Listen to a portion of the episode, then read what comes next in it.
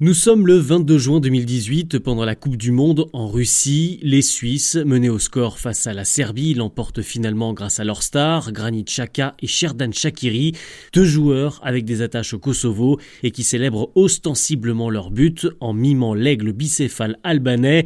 Tollé côté serbe et polémique également en Suisse où certains remettent en question l'identité des joueurs. Grégory enseigne à l'Institut des sciences du sport de l'Université de Lausanne. Les diasporas Yougoslavie euh, en Suisse compte parmi les plus importantes. C'est une question qui dépasse le football en fait, cette question de l'intégration de première, de deuxième, de troisième génération avec son lot de stéréotypes et de récupération politicienne. Quand sportivement ça va mal, c'est les étrangers qui prennent en premier et la Suisse n'échappe pas à ça. Côté suisse, on fait tout pour éviter de reparler de l'incident avant le match de ce soir. Granit Xhaka, désormais capitaine, a dit qu'il ne gaspillera pas son énergie pour autre chose que le foot, sauf qu'on ne sait pas si le sentiment est partagé.